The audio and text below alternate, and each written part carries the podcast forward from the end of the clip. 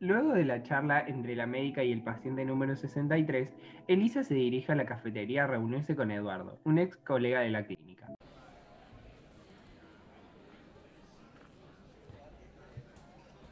Eduardo, ¿cuánto tiempo sin vernos? ¿Cómo anda Rosa? Bien, pero de todas formas sí internada. Ya sabes, después de lo que pasó.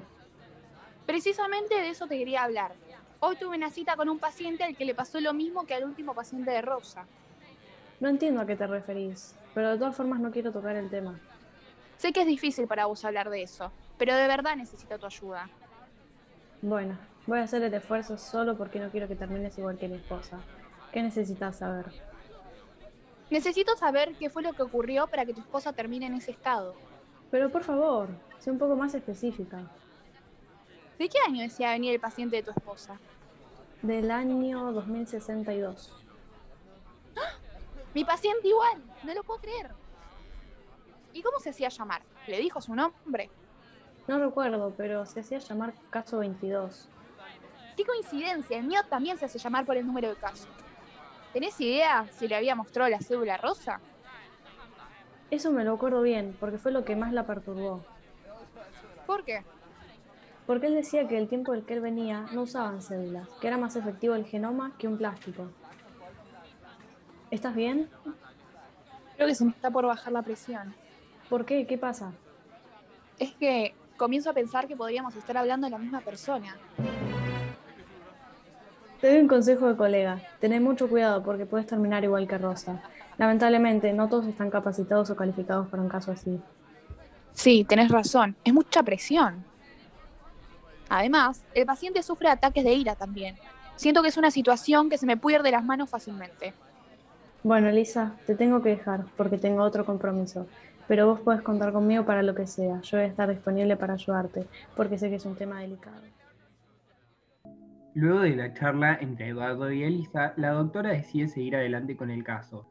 En el siguiente encuentro con el caso 63, ella lleva su plan a cabo. Hola, caso 63. Me gusta que recuerdes cómo te pedí que me llames.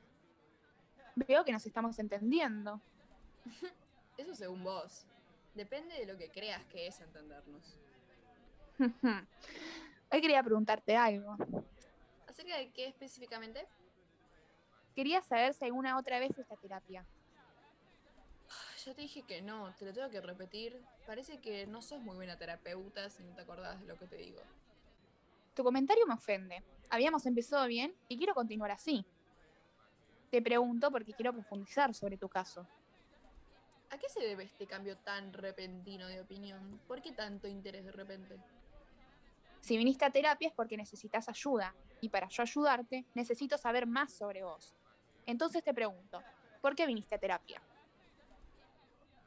Yo no quise venir, simplemente me mandaron. ¿Por qué crees que llegaste hasta acá? Honestamente no lo sé. A ver, es difícil mi situación, pero como ya te dije, soy un viajero del tiempo. Veo que no entendés mi pregunta, pero de todas formas hay algo que quiero saber. ¿Quién es la mujer a la que querés frenar antes de que se tome el vuelo? No te lo puedo decir ahora, pero estoy seguro que en meses vas a descubrir quién es y por qué es tan importante que no se tome ese vuelo. No sé si creerte. Tu coartada me parece un poco pobre y faltan argumentos para que yo te pueda creer. Claramente no entendiste que a vos no te tengo que convencer ni hacerte creer nada. Simplemente viajé en el tiempo a cumplir una misión, nada más.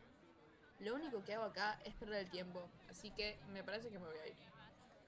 Antes de que te vayas, te quiero hacer una última pregunta. ¿Conoces a una tal Rosa?